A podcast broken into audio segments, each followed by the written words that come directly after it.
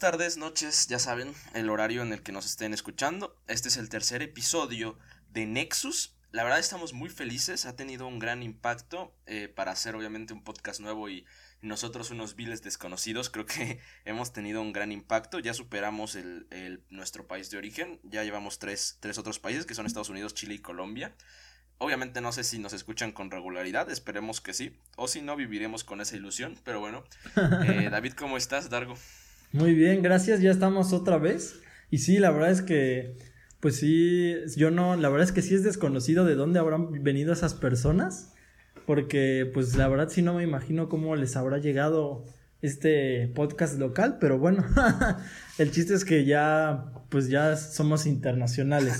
Pero dime, ¿qué, ¿cómo estás? ¿Qué, ¿Qué, has hecho estos días? Pues la neta, eh, nada, creo que lo más interesante que he hecho fue pues estar con el podcast editando y haciendo los clips. Ah, por cierto, eh, recuerden que tenemos redes sociales, ¿eh? porque ahí estamos subiendo cosas. En Facebook nos encuentran como Nexus. Eh, en YouTube también nos encuentran igual como Nexus. Ahí estamos subiendo cosas. Eh, por lo mientras hemos estado subiendo puros clips. Pero eh, yo igual tengo pensado ahí subir unos que otros pues videos criticando a ciertas cosas entre no sé variedad. Eh, pero bueno, síganos y, estén atentos a las redes. Pero bueno, te decía, no he estado haciendo mucho, nada más editando los clips con, con en YouTube, en Facebook y, nada más. ¿Y tú? Pues sí, también la verdad yo sí he estado un poco más ocupado, pero, pero la verdad es que el podcast sí, pues eh, da, da mucho, parece que nada más sentarse, sentarse a hablar, pero, pero sí es un poco más, no, no es algo que sea muy complicado ni que tampoco sea pues muy pues mucho que cause mucho pues mucho esfuerzo o, así pero pero sí es más complejo que, que, lo que uno puede llegar a pensar. Entonces pues sí también este pues hemos estado como dices pensando y viendo eh, cosas sobre el podcast. Pero eh, no sé este quería quería empezar a platicar sobre el primer tema del día de hoy que se me hizo algo pues es algo que yo creo que tú vas a coincidir conmigo y es algo que muchas personas que escuchen esto van a coincidir. Y quiero preguntarte, Waldo, ¿tú piensas que el mundo es un lugar grande o un lugar pequeño? ¿En qué aspecto? O hágase, ¿qué quieres dirigir esta conversación? Yo, pues es que respóndeme y ya, ya la... O sea, no me refiero al aspecto, al aspecto geográfico o, o de territorio, sino o sea, ¿crees que vivimos en un entorno grande o un entorno pequeño? Quiero, quiero escuchar tu respuesta y ya después encamino la conversación. Ah, ok. Está complicado, eh. Está complicado, pero... Eh, bueno, creo que es un mundo muy gigante. Eh, pero también... Eh, si nos ponemos a pensar que pues en un entorno laboral, en, en un entorno escolar, siempre vamos a estar relacionados con las mismas personas y de repente te vas a encontrar a una persona que ya conocías hace cinco años. En ese aspecto, pues se podrá decir que se usa bien la expresión de qué chiquito es la ciudad o qué chiquito es el estado o el país o el mundo. Pero obviamente si, pues, si nos ponemos estrictos es, es, inmenso, pero si, si nos guiamos por las relaciones sociales, pues creo que sí vamos a coincidir muchas veces. Sí, exactamente. Y eh, traduciendo un poco más esto que acabas de decir, pero no al mundo, sino a nuestra comunidad, a nuestra, a nuestra ciudad. ¿Crees que nuestra ciudad es pequeña, es grande? no sé qué traes hoy, pero... No, a ver, dime. Eh, no, nuestra ciudad es, este, bastante pequeña, ¿no? Para ser una ciudad es bastante pequeña. De hecho, muchos la critican, ¿no? Porque... Porque dicen que es muy ah, pequeña. Ah, pero... Sí, pero, o sea, no, no me refiero, te digo, no me refiero al espacio, sino, o sea, eso mismo que dijiste de las coincidencias ah, sociales. Ok. Eh, no, pues igual, entonces es mucho más chica. Sí. ¿Cuándo te cayó a ti eh, el 20 o cuándo te cayó a ti la... Pues, o sea, ¿cuándo te diste cuenta de lo pequeño que... y de la... y qué tan, tan, tantas coincidencias se pueden encontrar? Y pues sí, en general, ¿qué tan pequeño es, es esta comunidad donde nos relacionamos? ¿Qué experiencia fue la que te hizo... Fue... Así? Este creo que dos. Dos. ¿Recuerdas cuando estábamos en secundaria? Ajá. Y bueno, para empezar, obviamente no sé si obviamente no todos nos conocen, pero somos amigos bastante cercanos junto con otros compañeros, bueno, otros amigos. Eh, y todos nos conocimos en la secundaria, ¿no? Entonces ahí empezamos a tratarnos. Y yo, ellos como que ya tenían su grupito, yo, yo fui el que me metí porque yo no los conocía, entonces eh, me metí en ese grupito y empezamos a, a, pues, socializar, empezamos a llevarnos, a, jugar, y de repente yo escuchaba mucho que platicaban de un tal Logu. Ah, sí, sí, sí. De un tal, de un tal Luis. Por cierto, Luis, si escuchas y yo me acordaba y decía, saludos. Entonces, yo me acordaba mucho que decía, ah, yo cuando era morrillo tenía un amigo que se llamaba Luis. Ajá. Y les dije, yo tenía un amigo que se llamaba Luis y tenía un mercado, un puesto en el mercado. Ajá. Y ustedes dicen, ah, pues este Luis también tiene un, un puesto en el mercado. y entonces, sí, la entonces, así es, justo así fue. Sí, entonces yo les digo, pues chance es el mismo. Bueno, no me acuerdo exactamente cómo fue la conversación, pero por ahí va. Ajá. Y el caso es que me enseñaron una... Ah, no es cierto, hicimos una videollamada una vez. Y ahí estaba. No me acuerdo tú, ajá, no me acuerdo si estabas, estabas tú, pero no me acuerdo si estaba Álvaro o Christopher, uno de ellos dos, o los tres, quién sabe. Pero hicimos la videollamada y ahí estaba ese güey. Pero no nos hablamos, o sea, yo lo di como un güey que no, no, que no lo conocía en ese entonces. Todavía no agarraba el pedo de que era Logu, de que era Luis. Entonces ya después se fueron dando las, las, las, este, las conversaciones. Sí. Y, y ya llegó el momento que dije, oye, ese que estaba en la videollamada era Luis. Y entonces me dicen, sí, era Luis, el del mercado, sí, el del mercado. Y entonces ya les empiezo a platicar cómo lo conocí. Y esa fue la primera, ya después, este, después de, no sé, creo que como 10 años que no lo veía, ya salimos todos juntos y lo vi. Y hasta ahora conservamos una sana amistad. Digo, el güey ya no sale con nosotros, pero es un amigo querido. Ajá. Sí. Este, entonces, si nos estás escuchando, Lobu, también chinga tu madre, de paso. y después, cuando, obviamente, como íbamos en la secundaria, pues por nuestros papás teníamos mucho, tenían mucho contacto, ¿no? Pues para cuidarnos y todo eso, ¿no? Y eh, de repente, le, cuando los invité por primera vez a mi casa, eh, pues cuando vinieron a recogerlos, llegaba el papá de, de Cosi, ¿no? Y, y veía a mi papá y decía, ¡ah! Samael, ah, ¿qué pasó, Felipe? Y se conocían de hace como 20 años que, que trabajaron en el TEC y ahora son muy amigos. Y también pasó lo mismo con tu papá y, y, y bueno, no, creo, que nada, creo que nada más con esos dos pero es suficiente.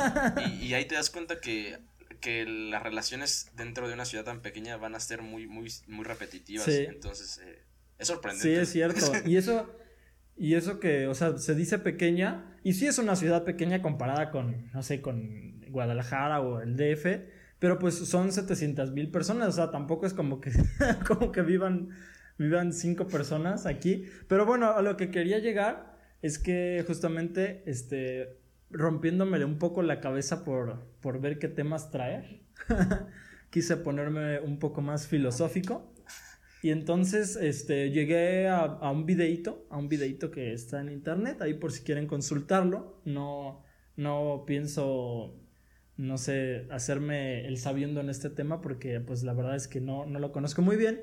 Pero el chiste es que yo vi que hay una teoría que creo que se llama la teoría de las seis etapas, que dice que tú con cinco personas, o sea, con, sí, con cinco personas, o sea, con cinco personas interrelacionadas que tú conoces a alguien y luego esa persona conoce a alguien y con esa persona conoce a alguien, puedes llegar a conocer a cualquier persona en el mundo. O sea, sí, que tú conoces, no sé, por ejemplo, tú, pues si yo te pregunto si conoces a, por ejemplo, a John Cena, pues tú me dirás que no.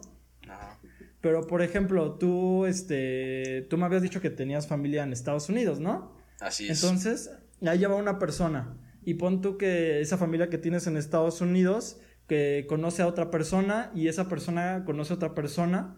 Y entonces, de esa manera, se llegas a conocer a cualquier persona en el mundo con tan solo cinco personas. Es algo difícil de creer. Es una teoría, pero pero sí, a mí sí me hace un poco de sentido porque pues es, una, es un crecimiento exponencial. O sea, yo creo que lo, que hace un poco difícil de creer esto es que muchas veces pues no te imaginas que cierta persona pueda conocer a, alguien que conoce a alguien que conoce a alguien. pero, Pero se me hace interesante. ¿Tú qué crees? ¿Crees que sea algo descabellado o crees que sí puede llegar a ser posible? Me recuerda a la película de Ant-Man. ¿Por qué? ¿Por qué? De esta parte del. del... Ah, ya, ya, ya. cuando cuenta las anécdotas, ¿no? Ajá. Ajá, cuando cuenta esas cosas. Sí, sí, sí. bueno, yo digo que es probable, pero. Pero probable, o sea, muy poco probable. O sea, yo digo que alguien crack puede sacar las estadísticas, pero realmente lo veo muy poco probable. O sea, de que es posible es posible, pero, pero yo lo veo muy poco probable. Es que... Sobre todo con, considerando la población que es común y corriente y el poco porcentaje que podría llegar a ser. Bueno, no, no, no sé si te refieras solamente a, a contactos con famosos. No, a, a cualquier persona, o sea, a cualquier persona en el mundo. A cualquiera. Bueno, dentro de una misma ciudad lo veo pues sumamente probable. Pero así que digas, ah, la verga, por mi primo conozco a un güey de Indonesia o algo así. Ajá. Eso ya pues lo veo mucho menos probable, pero si es en la misma ciudad, creo que es muy posible. Pues no sé, la verdad, te digo, es algo que no, tampoco me voy a poner a, pues a justificarlo porque me hace falta conocer mucho del tema. Pero yo, a, mí sí se me hace muy posible que sí sea eso. Te digo, es una teoría y está muy difícil comprobarla. Porque, o sea, te digo, tienes que encontrar a las personas indicadas para que llegues a esa, a esa línea. Pero yo creo que, o sea, yo creo que sí es bastante, bastante, pues bastante probable. La verdad, yo sí creo, porque incluso de lo que estaba viendo es que la mayoría de las personas incluso eh, se conocen en la, en la sexta línea, o sea, se conocen en la sexta, en la sexta, este, o sea, como en la sexta persona pero que esa séptima persona hace prácticamente imposible ya que no puedas conocer a nadie. Porque, porque lo que estaba viendo en el video es que, mira, tú conoces a, no sé, ¿cuántos amigos tienes en Facebook? Mm, no sé. bueno, ponle 300. Ajá. Este, esos 300, cada uno de ellos tiene en promedio 300 amigos. Ajá. Y, esos, y estos 300 amigos de cada uno tienen 300 amigos. Entonces, con eso, con eso nada más van tres personas pero estamos hablando ya de miles. Ajá. Entonces, lo que tienes que hacer es encontrar la línea correcta, pero no sé, se me hace ya algo que no, no puedo procesar bien. bueno, pues, pero es que sí es posible, güey, pero yo digo que de todos modos hay muy bajas probabilidades, como por ejemplo la este niña que, que iba con nosotros en la secundaria, o sea, si quisieras conocer a un futbolista profesional, pues sigues esa línea y llegas a Javier Aquino. Entonces, ¿de qué es probable? es probable, pero pues, yo digo que aún así yo sigo diciendo que las, las posibilidades son bastante bajas. Sí, pues es algo difícil, es algo que te explota la mente. y bueno, hablando ya con, eh, hablando, cambiando un poco de tema y dejando un poco de lado este tema un poco que nos rompe un poco la, la cabeza. Eh, quería, pasó una noticia la semana pasada, creo que fue, que me dejó pues impactado, me dejó impresionado y no sé si la conozcas tú, bueno, se hizo, se hizo famosa, pero, pero no sé, me hace, me deja pensando muchas cosas y es que en, en el país de Corea del Norte eh, están ahora, a partir de ahora, están prohibido que la gente tenga perros. Está prohibido que tengan perros. Está prohibido que la gente tenga perros en Corea del Norte. ¿Qué opinas sobre esto? No, pues. Esto a punto de hacer un chiste muy malo, güey. Pero me lo voy a reservar. Hay que, ser, políticamente correctos. No, no, no, no, no que estuviera mal políticamente, sino que era un chiste malo, güey. ah, ya, ya. malo. O sea, que no daba risa. Ajá, que no daba risa. O tal vez daba mucha risa por ser tan malo y no me arriesgué, güey. Pero bueno, se quedará en mi conciencia.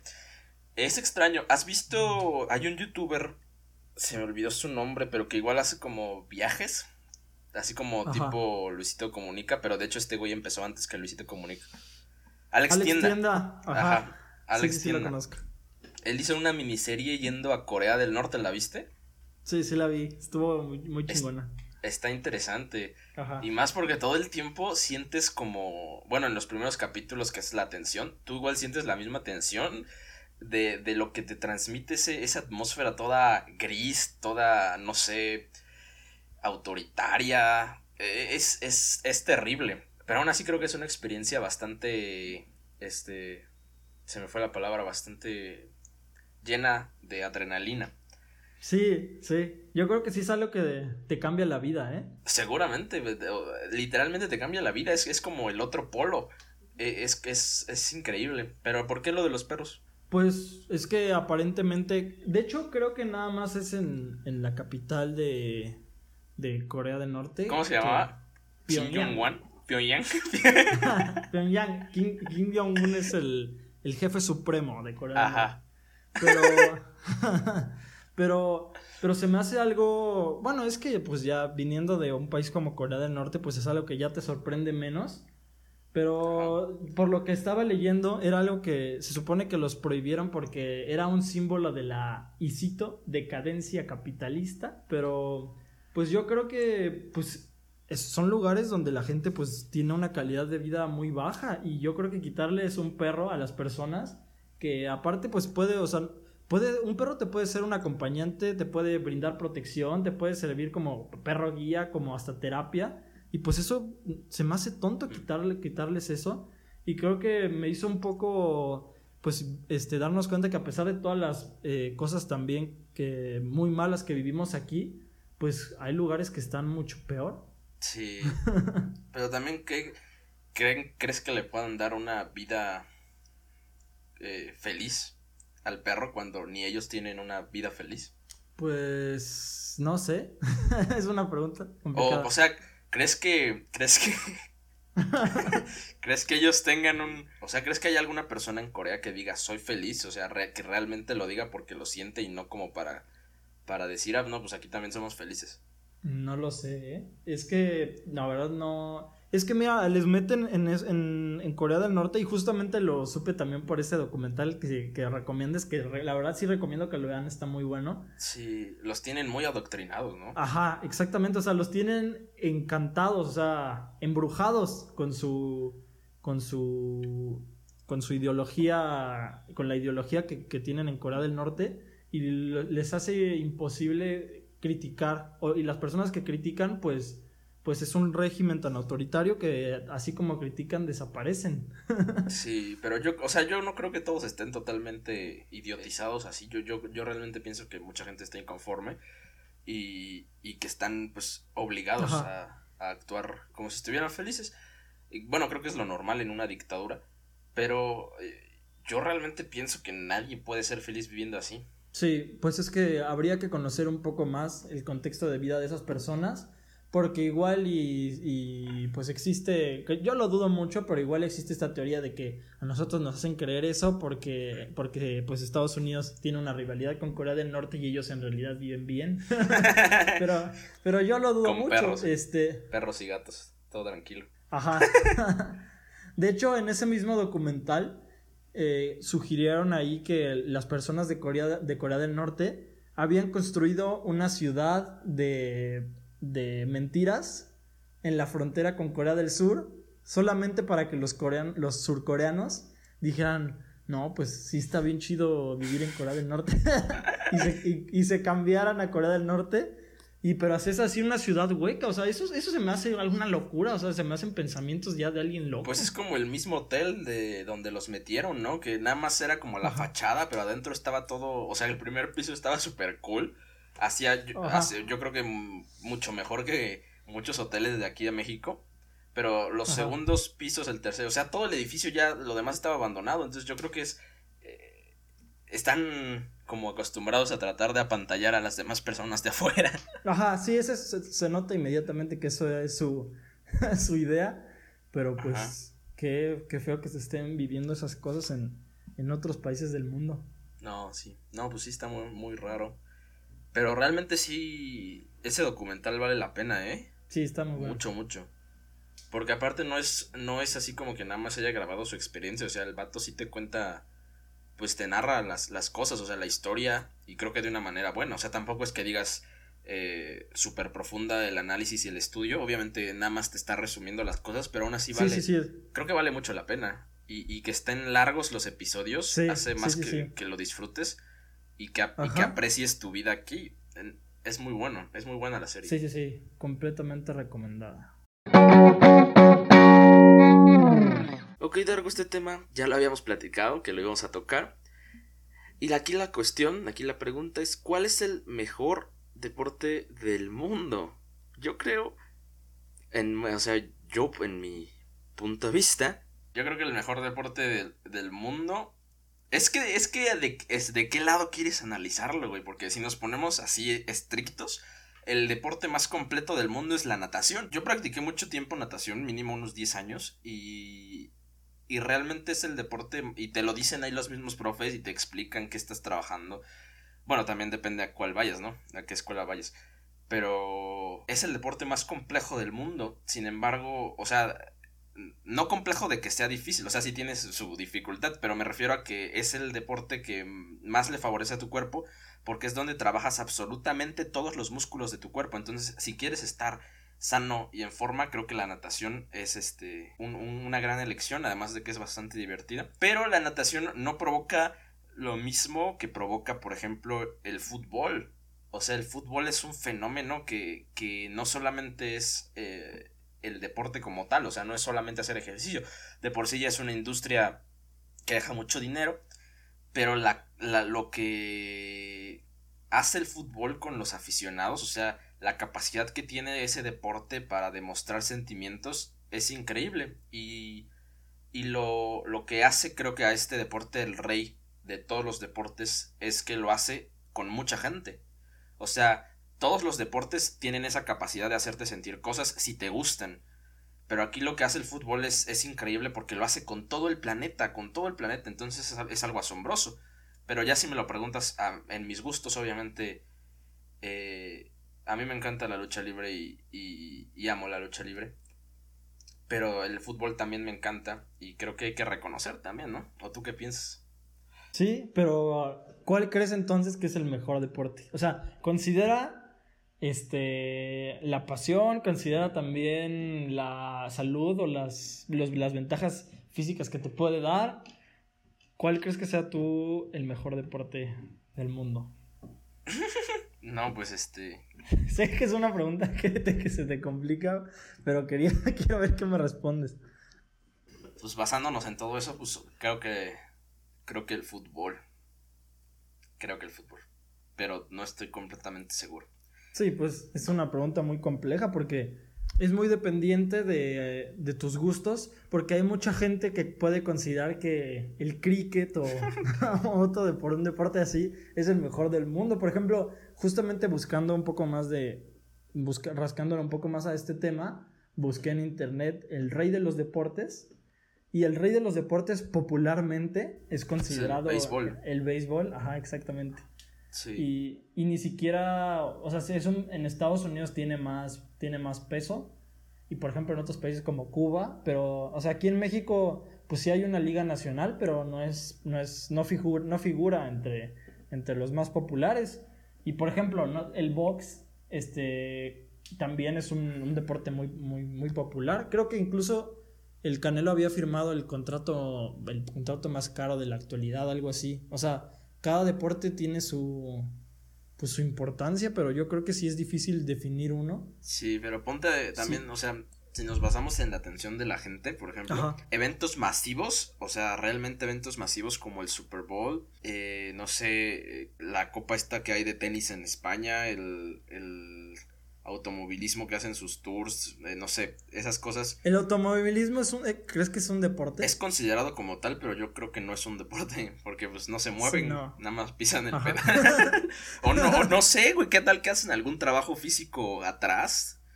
Que no sabemos. ¿Quién sabe, eh? Es una buena pregunta. Puede, puede serlo, no sé qué harían, pero, pero puede ser. bueno, pero eventos masivos, así, el que más gente recluta es es el, el, fútbol. O sea, el fútbol creo es de los pocos deportes que hace que viajen de un país mm. hasta el otro lado del mundo. Y no solo eso, o sea, se llena el primer partido del mundial y se llena el segundo y se llena el tercero y se llena el cuarto más el rating.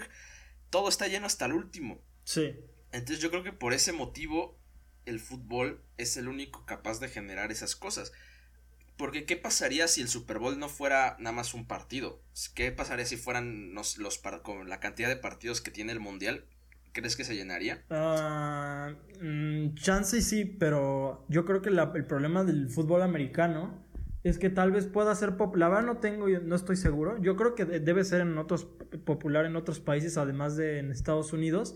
Pero realmente, o sea, el, punto, el, el clímax, el centro, el corazón del fútbol americano está en Estados Unidos.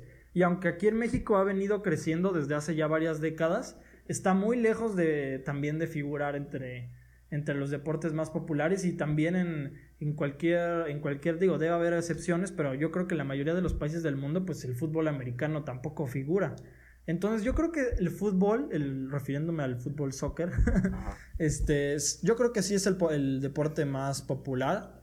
O sea, los, el, rating, el rating que hay en un mundial yo creo que sí debe de aplastar al, al, al Super Bowl o, o, a la serie NASCAR o, o no sé qué otras, que, o, a la NBA, pero, pero no, no sé, o sea, yo creo que sí es muy dependiente de tus, tus intereses personales, porque por ejemplo, yo conocí a una persona que, que, que igual era de Estados Unidos y que cuestionaba mucho el fútbol soccer y decía, y no le gustaba, ¿no? Y decía, no, pues es que es bien aburrido, yo nomás veo que se la pasan y se la pasan. Y de hecho hay una, bueno, eh, haciendo un paréntesis rápido, hay una, hay una parte en una caricatura, en un, episodio de Los Simpsons, donde hacen una burla de que va a ser según el partido, el partido más esperado del, de toda la historia de fútbol, que es México contra Portugal y hacen, no sé si has visto ese capítulo, no sé si alguien lo haya visto. si no, de seguro está en internet. Pero pasan que. Sí lo he visto, pero no lo tengo grabado así totalmente. Ah, ajá, sí, o sea, lo, que pasa es que empieza el, partido y entonces todos están todos emocionados y pasan.